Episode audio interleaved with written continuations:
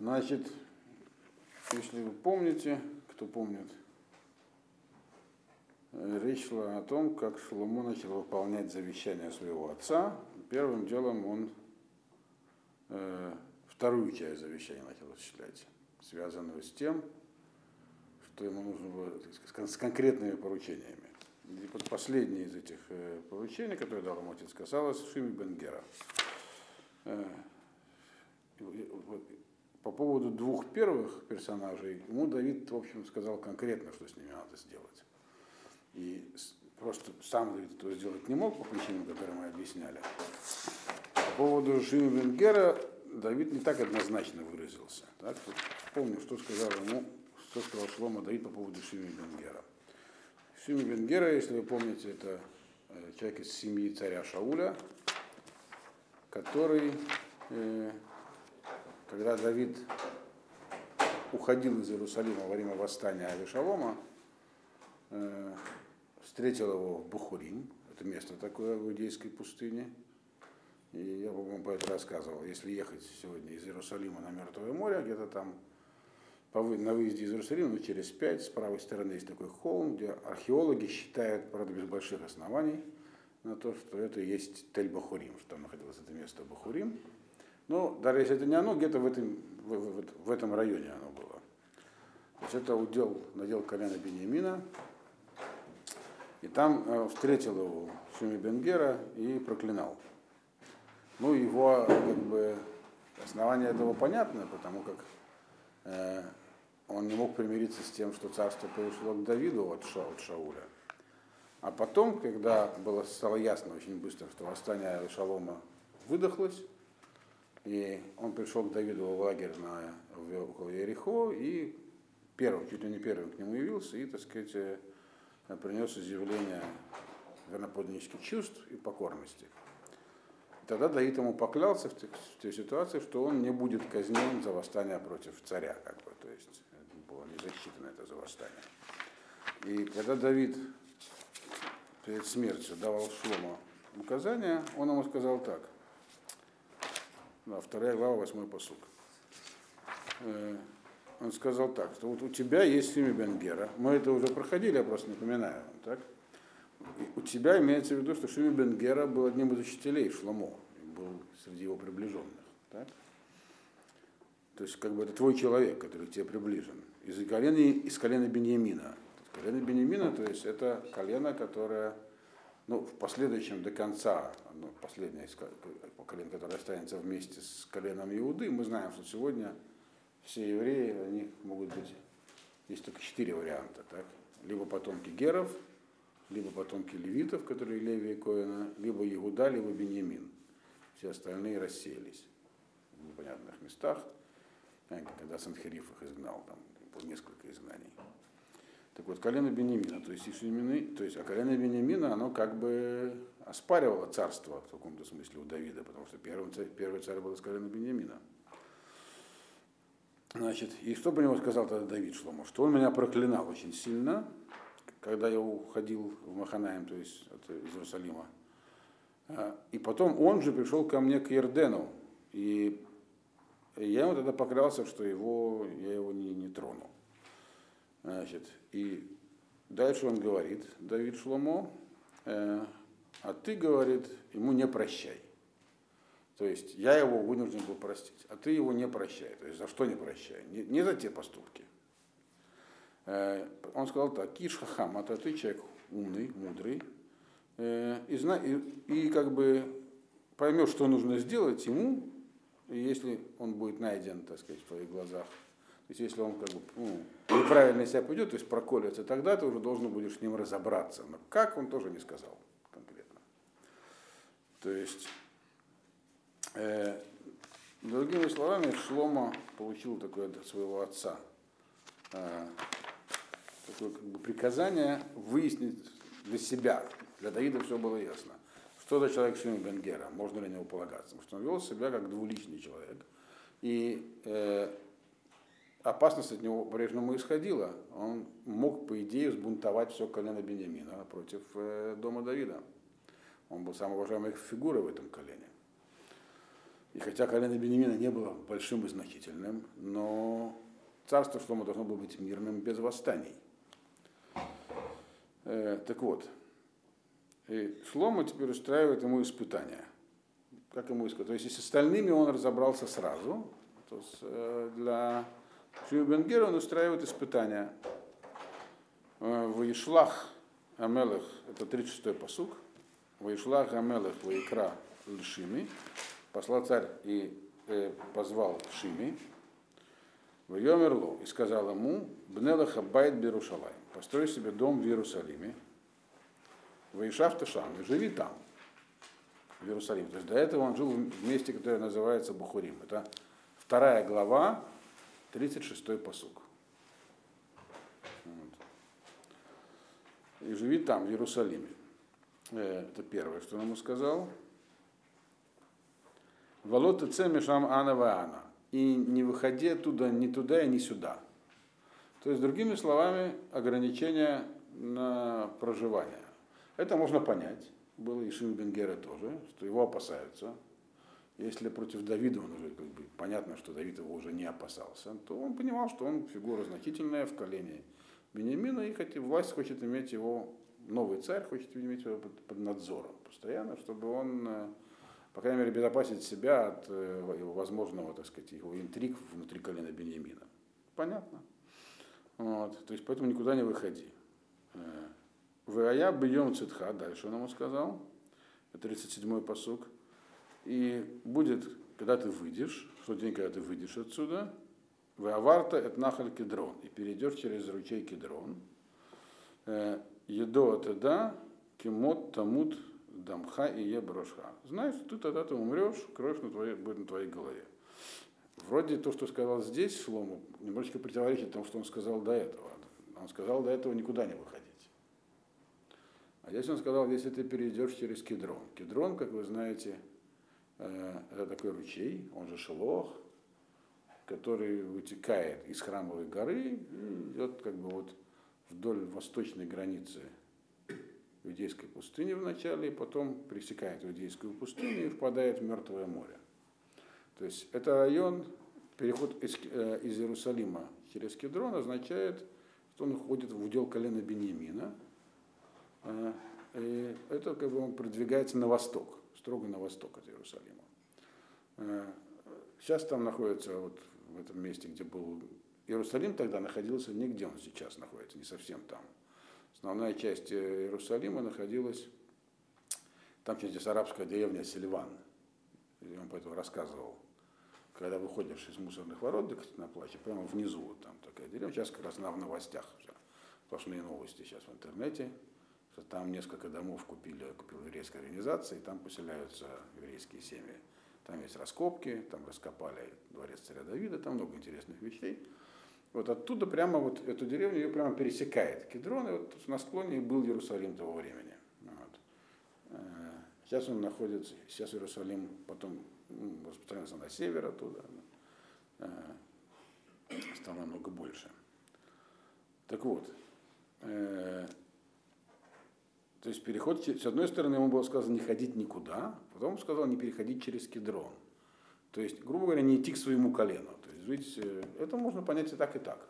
Мы видим, что царь Шлома давал ему как бы специально, то есть это было не просто так, это было испытание определенное. Это чтобы выявить что-то, связанное с семьей Бенгера. Поэтому указания он давал ему неоднозначные. Значит, и, и не выходи оттуда никуда, а потом сказал, не переходи через кедрон. Придешь через кедрон, ты покойник.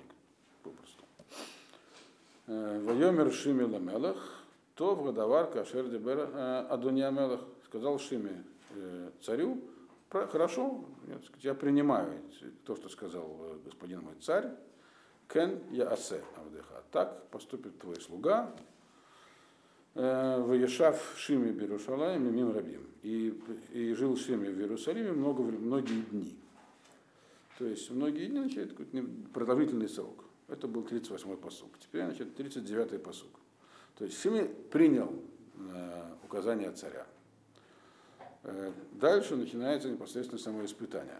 Вии микец шалош шаним, и было э, по окончании трех лет, Вивреху Шней Авадим Лешими. Убежало два раба у. Куда они убежали?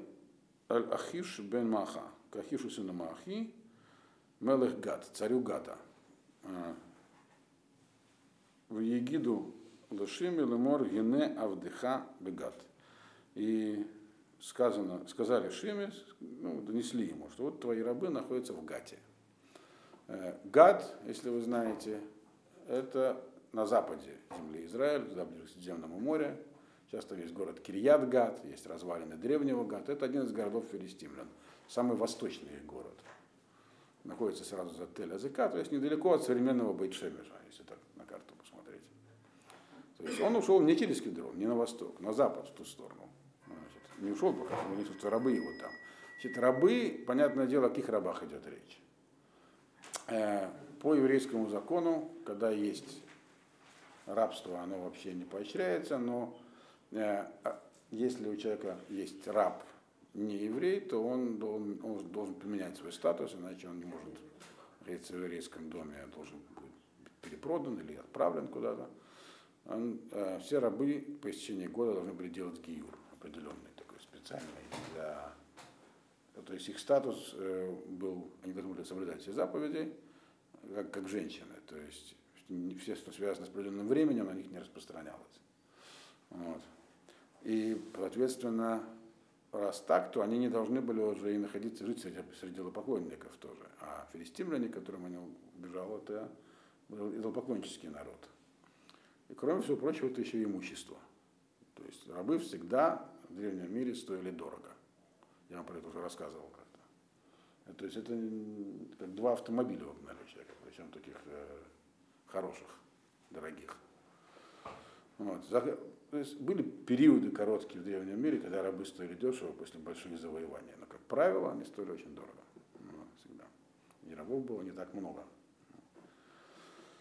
Значит, то есть мы видим, что он вообще был к тому же богатым человеком. Но богатый человек, то есть влиятельный. Тем не менее, два раба все-таки потеря. Значит, э, что сделал Шими? Сороковой посук Варикам Шими, в Яхвошет Хамаро, стал Шими, значит, оседлал свою ослицу, стандартно своего осла, и пошел в Гад, к Ахишу, ну, чтобы попросить своих рабов. Воелех Шими воеве это вода в Мигат. И пошел Шими и вернул своих рабов из Гата. То есть мы видим, что мы знаем, что Давид уже победил филистимлян, то есть они уже не были, э, если, если например, во времена Шауля э, филистимляне было бесполезно что-нибудь просить, они были, не господствовали над э, Израилем тоже, то здесь как бы он только пошел, сказал, мы их выдали, и он их вернул, привел обратно домой. Значит, почему он так поступил? Ясное дело, что когда он эту ситуацию рассматривал, он три года не выходил из Иерусалима то поскольку здесь на кону стояло имущество довольно серьезное, то он, наверное, рассудил, как э, слова Шлома были неоднозначные. То есть он так, чего боится Шлома, почему он меня держит под надзором, грубо говоря, в Иерусалиме. Тем более, что со Шлома у него, как мы знаем, до этого были хорошие отношения. Э, он боится, что я пойду бунтовать с колена Бениамина. Но, филистимлян бунтовать бесполезно, они окончательно побеждены. И ничего восстание от них. Не предвидится вообще другая страна. Вот. И еще, возможно, когда он сказал, что я должен быть под надзором, э, не имелось в виду постоянно, но по делу же можно выйти куда-то. Так он себе сказал, вышел и вернулся. Дальше написано в 41-м посуке «Ваюгад шлома кигалах шимем Иерушалаем». Гад в Ешов. И сказали Шлома, что Шлома пошел э, из Иерусалима и вернул, в Гад и вернулся. Значит, что сделал Шлома? Шлома Амелех, э, Ваишлах Амелех, э, Ваикрал Ишими, Вайомер Алав, Алло Ешбитиха, Башем, Ваид Бехалемор, Бьем Цетха, Ваалахта Ана Ваана, Ядо Теда, Кимот Тамут, Ветумералай Тов Адавар Шамати. Значит, послал царь и позвал Шими и сказал ему, «Э, я тебя заклял, то есть, и тихо Башем, я, так сказать, это заклятием, то есть, как бы дал клятву Всевышнему. Тут по тексту не ясно, что имеется в виду. Сам Шломо поклялся Всевышнему, или он велел Шиме поклясться. Ну, скорее всего, имеется в виду, сам Шломо поклялся. Клятва, данная именем Всевышнего, неотменяема. Она вообще ее не полагается давать просто так. Э, и мы не видим, что где-то там в тексте было, когда э, он, когда он Шиме позвал и давал ему условия, там не написано, что была клятва. Он просто дал ему приказ. Но здесь он говорит, я тебя, было заклятие именем Всевышнего, э, и я тебе свидетельствовал, тогда говорил тебе, что в тот день, когда ты выйдешь и пойдешь туда или сюда, то есть куда угодно, Кедрон не упоминается, знай, что ты умрешь. Э, Томаралай, то водовар шамати. Ты сказал, что ты согласен, и эту клятву слышал. То есть из окончания посука видно, что клятва была дана Шлому. Э, Умаду лошамарта шуа дашем. И почему ты не, это 43-й посуд, почему ты не соблюл эту клятву Всевышнему? Вэт мицват ашер цивити алеха. И приказ, который дал тебе. То есть две вещи, у меня двух вещах. Во-первых, заклятие, которое он нарушил. Во-вторых, просто приказ царя. Или это одно и то же, можно так понять. Сейчас мы это объясним. Э, и, собственно говоря, здесь была клятва? Есть два объяснения у комментаторов. По одному из них на самом деле была клятва. Мы знаем, может, мы уже не встречали не раз, что в книге Малахим, мы знаем, написал ее пророк Армияу, он не э, давал подробного изложения всех событий. Э, в частности, когда говорилось, там, когда Давид рассказывал э, Шломо, что, что ему сделал, например, Иоав, он сказал, и еще многие другие вещи, какие не написаны. А, то есть из этого видно, что клятва была. Просто до этого она не упомянута. Радак объясняет, Равдойт Кимхи объясняет несколько по-другому. Его объяснение, оно как раз, э, э, ну, по сути, очень сюда подходит. Он говорит, что то, что говорит царь, не просто не любой царь, а тот который, царь, который ну, поставлен Всевышним по, по слову пророка. Это как Давид, Шломо.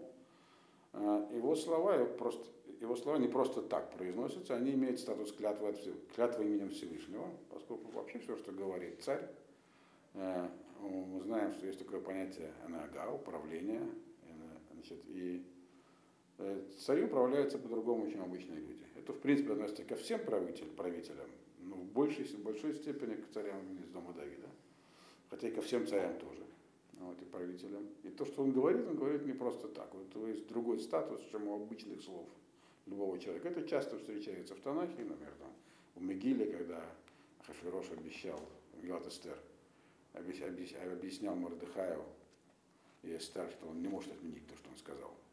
То есть это имеет статус клятвы, поэтому нужно как-то обойти.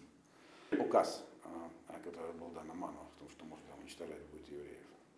Здесь то же самое, то есть статус слова царя, это как клятва, клятва Всевышнего для того человека, которому эти слова обращены. Э, соответственно, а, а если это клятва Всевышнего, то нельзя ее толковать произвольно. Когда есть сомнение какое-то, как толковать, оно не толкуется в свою пользу, как мне удобнее истолковать. Оно толкуется в, в сторону устражения. То есть, по крайней мере, нужно было пойти и спросить. И, соответственно, что получилось? Ты не спросил, нарушил клятву, и э, Вайомер, 44-й посук, Вайомер Амелах Эльшими, Ата ядата, это коль гараа, Ашер ядала, Вайомер Мелах Эльшими, Ата ядата, это коль гараа, Ашер яда левавха, Ашер асита ледавид ави. Вешива Ашем Этератха Берашха. Значит, очень важная вещь здесь написана. Сказал царь Шимей. То есть ты знал, он говорит, все зло, которое ты сделал, э, которое, которое знало твое, твое сердце, которое ты сделал Давиду, моему отцу. То есть, другими словами, когда ты все, что ты совершал по отношению к моему отцу, ты делал не по ошибке. Ты делал это сознательно. Ты знал, когда ты делал, когда ты его проклинал, Ты знал, что ты делаешь. Что иметь в виду, сейчас объясним. То есть теперь я это в этом убедился, он говорит. И поэтому, говорит, э, Ашем э, вернул просто это зло, на твою, это, это, это зло на твою голову. То есть, другими словами, что он ему здесь говорит? Твой поступок по отношению к моему отцу мог быть по-разному истолкован. Ты мог оправдаться простым образом, видя, что Давид убегает из э, Иерусалима, против него идет успешное восстание. Он потерял царство фактически. То есть он больше не помазанник Всевышнего. Почему? Когда явным образом был вся история восхождения Давида и подъема его, которая, ну, вкратце ее шло в начале следующей главы скажет, она была неестественная, она была явно, так сказать, ну, человека ниоткуда вынул Ашем и поставил на самый верх. Причем поставил на многие поколения, чтобы он руководил всем еврейским народом. Значит, когда такой человек вдруг падает вниз, значит, в нем разочаровался Всевышний. Значит, он совершил что-то такое, из-за чего он потерял свой статус. Что такое он совершил, все догадывались. По крайней мере, думали, что понимают, в чем дело. Почему народ отвернулся тогда на какое-то время от Давида, и восстание Вешалома было успешным поначалу, э, из истории с Батшевой. Соответственно, э, Всеми мог сказать, но я увидел, что такое происходит, значит, я всегда был против Давида, но я смирился, раз он поставил Ашем. Я считал, что неправомерно династия Шауля была отстранена. Но теперь я вижу, что Ашем мои опасения, так сказать, мою правду на моей стороне, я его проклинал. Так? То есть действовал по ошибке, другими словами. Собственно говоря, что Шими и говорил, когда пришел к Давиду э, э, изливать верноподнические чувства. Он говорит, ну теперь ты себя показал как человек, который знал, что он делает. Ты, на самом деле, у тебя всегда было зло на сердце, ты всегда злоумышлял против Давида, и сейчас это проявилось. И поэтому все это, все, что с тобой произошло, и три года он сидел в Иерусалиме никуда не уходил. Потом странная история с побегом, и когда он вышел, это все, говорит Минашамай. Так, устроил Всевышний. Для чего? Чтобы тебе вернуть на твою голову то, что, то зло, которое, тебя, которое ты в себе носил. Это вот характерно для, как я вам объяснял уже, что у нас книга, царств, книга царей, она относится к категории ранних пророков. Хотя по, вроде по тексту здесь изложена история царств. Почему это называется книга ранних пророков, а не Писание, почему относится к книгам пророков? Потому что здесь э, видна, то есть чем, чем то время от нашего отличалось.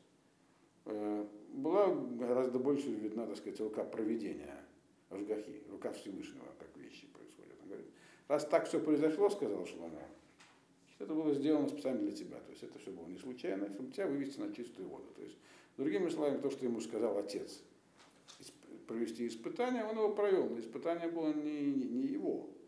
Могли никуда рабы не убегать, и Шими мог за ними не ходить. Но раз так все произошло, значит, ты теперь э, выведен на чистую воду. А раз так, э, то Последствия, соответственно, будут для тебя тяжелые.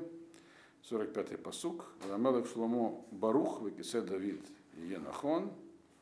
Э, и царь Шломо благословен, и престол Давида будет, э, э, то есть династия Давида, она будет устроена перед Всевышним навсегда. И приказал, 46-й посук, и приказал царь это Бнаягу бен Иуда, Бнаягу бен Иуда, тот вышел, значит, поразил э, его, то есть Шими, и тот умер. Э, в Мамлаха Нехуна Баяд Шломо. И царство было устроено в руке Шломо. То есть здесь Шломо сказал ему интересную вещь.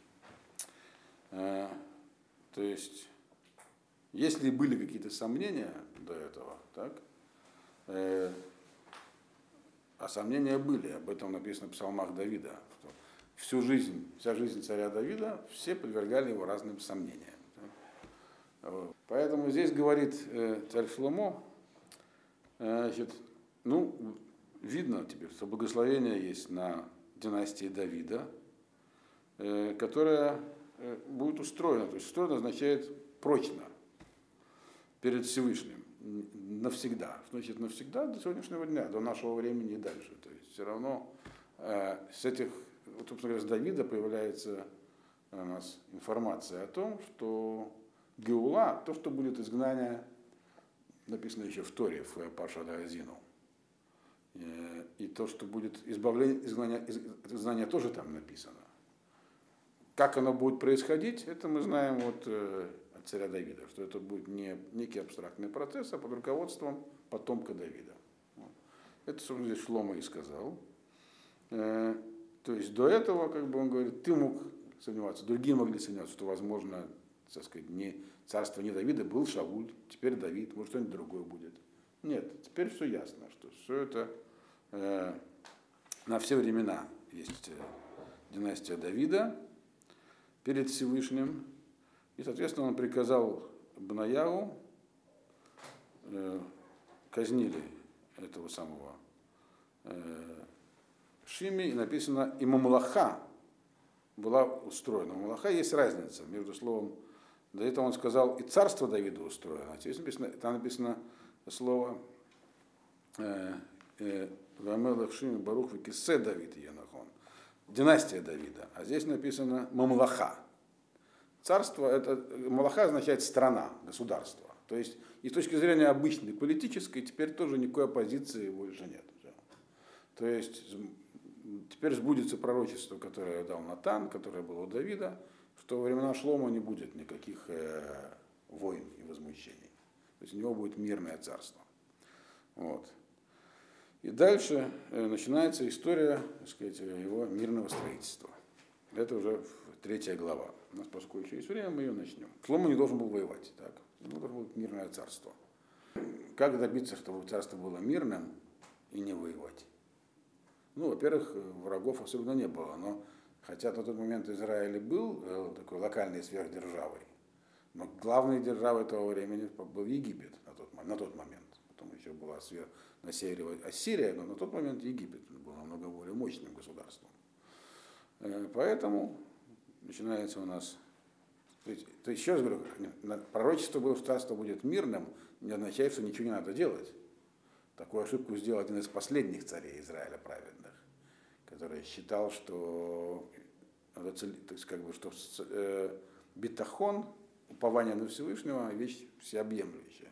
Всегда каждый человек на каждом на своем уровне должен решать эту непростую задачу. Так? Когда э, она формулируется как э, эмунау битахон упование и старание. То есть насколько нужно полагаться, а насколько нужно действовать самому. Вот. Тот, кто говорит, ничего не нужно делать, а, ошибается. Тот, кто говорит, нужно делать все, что возможно, и более того, тоже ошибается. А где, так сказать, эта грань, это задача непростая. Мы видим, что Шлома предпринимал усилия тоже. То есть он э, сказал, до этого. Царство устроено, все. Но надо продолжать что-то делать. Ему отец, когда давал завещание, помните, он стоял из двух частей. Первая часть, надо идти ходить перед, перед Богом. Только идти его путями, и это залог успеха. Вторая часть, он сказал, есть еще конкретные действия, которые надо предпринимать. Дал ему ряд таких действий в качестве примера. Вот Шлома предпринимает действия. Написано, Вейтхатен Шлома Эт Паро, Мелех Мицраем, Вейках Эт Бат Паро, Вейвеэга Эль Ир Давид, Ад Колото Ливнот Эт Бейто, Вейт Бейт Ашем, Вейт Хомат Ярушалаем, Савир. Значит, и женился Шлома э, с фараоном, не имеется в виду с фараоном, имеется в виду, заключил брак с, с фараоном, с его династией, царем Египта, Какие тогда, когда-то, когда-то, какая тогда была династия из 30 этих династий, я не, не знаю, не проверял на египетском э, престоле, но это были, так сказать, еще и египетские фараоны, египтяне. Задолго до того, там Птолемеи пришли, где-то там середина. Э, в Яках и взял дочь фараона и привез ее, привел ее, привез ее в город Давида э, до того момента, пока он не э, закончил строить Э, свой дом и дом Всевышнему, и стену вокруг Иерусалима. Э, то есть, другими словами, он взял девушку, принцессу из Египта. Это не первая египетская принцесса, которая вошла в еврейский народ. а как минимум вторая. Так? Э, Агарь тоже была египетской принцессой. Это политический союз. Для того, чтобы, по крайней мере, без... то есть это шаг к тому, чтобы, чтобы внешние угрозы даже не, не начинались. То, что фараон отдал за него свою дочку, показывает на мощь государства, которое создал Давид, и на его авторитет. Значит, естественно, вы понимаете, что в тот момент, когда заключается подобного рода брак, а он был не единственным, потому что его будет много, э, то это обусловлено тем, что эта самая принцесса переходит в э, религию Шломо. То есть это через Гиюр это все делалось. Как он тогда обставлялся, у нас здесь не написано, но он был. Так вот. И привез ее он в, в город Давида, то есть в Иерусалим времен, который, который как бы, где жил Давид. Там был дворец Давида, его откопали сейчас. Такой груда камней такая, она очень интересно устроена. А он потом, мы знаем, что Шлома построил собственный дворец. То есть, это он там поселил ее, пока не построил собственный дворец. И самое главное написано, э, хотя какое-то может быть отношение к египетской принцессе, э, и до того момента, как он не построил дом Всевышнего. То есть мы знаем, что Шлома построил храм впоследствии. И, собственно говоря, этим он дальше и будет заниматься. Эти две вещи связаны. Так? То есть он начал делать, действовать сразу по обоим направлениям. Ему отец дал завещание из двух частей, как вести себя с Богом, и как вести себя с, как царь с окружающим миром. Поэтому он, значит, для принцессы дом, потому что дочку фараона нельзя просто так вот поселить в сарай, а для Всевышнего тоже дом, который он тоже собирался построить. То есть он как бы сразу по двум этим путям был собирался идти. Значит, э, и какова была эта ситуация э, в, в том, что касается храма? Э, и да, еще он собирался построить вокруг стену вокруг Иерусалима. Стена вокруг Иерусалима была и во времена Давида, но город разрастался, должна была большая стена. Так вот, написано так. Арак Хаам э, Мезапхим, это у нас второй посук. Бебамот Кило Нивна Байт Лашем Лешем Ашем ад Гаямимаем. Но только народ, он приносил жертвы на алтарях, на частных алтарях, потому что еще не был построен дом э, для, во, имя, во имя Бога до этих дней. То есть э, это связано с тем, что написано в конце предыдущего посука, что он в тот момент, когда он начал свои действия по укреплению связи с другими государствами, еще не было храма. И говорится и только, то есть, когда говорится оно только, как бы это как бы, ну, к сожалению имеется в виду. К сожалению, народ еще приносил жертву на частных алтарях. Я, но это странно, потому что все то время, закон какой, все то время, пока нет э, храма, даже если есть центральный жертвенник, э, можно приносить жертву на частных алтарях. Сегодня тоже, по идее, Евреям нельзя приносить жертву сегодня, брать животное, так сказать, его там это, делать ему шхиту, зажигать потом. А, но не евреи сегодня могут приносить жертву на частных алтарях для Всевышнего, э, если их кто-то научит как. А, хотя это несложно вроде. Э, но для евреев уже нельзя, потому что пусть был построен стационарный храм, только в нем можно приносить жертвы. Что такое жертвы? Для чего они нужны, я уже неоднократно объяснял. Это такая не очень простая вещь. Вот. Точнее, совсем не простая, но тем не менее ясно, что было, так сказать, есть даже разные мнения у мудрецов, зачем они нужны были вообще. Но они нужны были. Это был центр культа, и более того, в те времена, времена существования первого храма, особенно времена ранних пророков, их необходимость была очевидна людям. Сегодня мы должны рассуждать, а зачем это надо было и будут ли они в будущем и так далее. Э, но тогда никто даже этих вопрос не поднимал. Было ясно, что это необходимо. Это тоже такое было видение мира у людей, раннепророческое. То есть, когда многие вещи были очевидны, которые сегодня как бы, от нас совсем удалены. Так вот, все приносили жертвы на этом самом, на частных жертвенниках, но здесь об этом сказано как бы э, с. То есть, в чем, о чем здесь сожаление? То есть запрета не было на. Сожаление в том, что в общем э, это не идеальная ситуация, когда есть много разных мест ну, отправления культа, именно, именно это синагога это не храм, так? синагога это место дом учения. Там жертвы не приносят. А вот именно, это именно жертвы. И в то время, по крайней мере, до конца первого храма э, у людей тяга приносить жертву вообще была не, и служить каким-то образом Богу была встроена в них. Мы же видим это в самом, в самом начале Тора написано, что сделали первым делом, принесли жертвы. То есть такой путь соединения с Богом, он был для людей естественным. Но только когда их много алтарей, э, возникает сразу идея множественности, то есть это не идеальная ситуация, отсюда, собственно, и происходило идолопоклонство, вот, которое могло быть на первом, первоначально как, э, в общем-то, служение все тому же Богу, но только через посредников, что для евреев является запрещенной вещью. Вот, для неевреев это вопрос. Так вот, э, поэтому здесь сказано с сожалением. И дальше сказано, и написано про народ, так? потому что все еще не было центрального храма. То есть задача Шлома была этот храм построить. Его хотел построить Давид, но он не мог. Почему? Уже обсуждали здесь. Теперь написано так, третий посук. Ваигав Шлома Эдашем лалехет бехукот Давид авив рак бабамот Умизабех Умактир. И любил Шлома Всевышнего и шел по всем указаниям, которые дал ему Давид его отец, то есть первой части завещания, но только э, он тоже на, этих, на частных жертвенниках приносил жертвы и воскурение. Э, здесь есть такое объяснение, что он, почему написано «но», потому что на самом деле в тот момент была так называемая Бамагдула, центральный алтарь. Вы знаете, что в пустыне был переносной храм, потом его поставили в Шило. В этот момент он уже находился в Гивоне. Переносной храм, он уже не был переносным, что уже это было каменное здание, но эти самые, сам переносной храм еще хранился, он еще был, существовал. Его потом захоронили только когда построили уже храм в Иерусалиме, когда Шломон построил.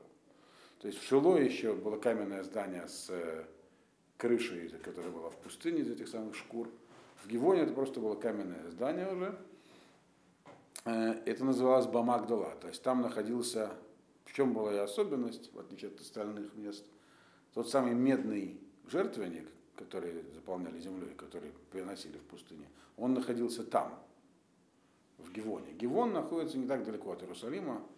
Э, если кто-нибудь знает географию окрестностей Иерусалима, сейчас там находится недалеко от места, которое сегодня называется Гивадзеев если через Рамот проехать на север, мимо могилы пророка Шмуэля, налево повернуть, вот там Гевон находится, находился. Где точно находился алтарь, неизвестно, то есть храм, но где-то в этой местности. Царь Давид, он ездил приносить жертву всегда в Гивон. Потом, когда он перенес э, Арона Кодыш, то есть ковчег Завета в Иерусалим, то там неясно, то ли он перенес тогда же жертвенник в Иерусалим, или он, просто, или он приносил в двух местах. А Шлома написано, он на первых порах, он э, приносил жертвы также и на частных алтарях, что не запрещено, но говорится об этом с сожалением. Надо иметь в виду, что когда пророк Иеремьяу, который эту книгу написал, так, написал ее через много лет, после лет, несколько сотен лет прошло. Э, и почему он записал собственно говоря, в чем суть книги царств, царей точнее, которую он записал, в том, что пророк Рамиру писал, когда уже храм был разрушен, или, или прямо перед разрушением, или после разрушения. То есть, когда вот это вот э, царство Давида на тот момент прекратилось и до нашего времени еще не возродилось.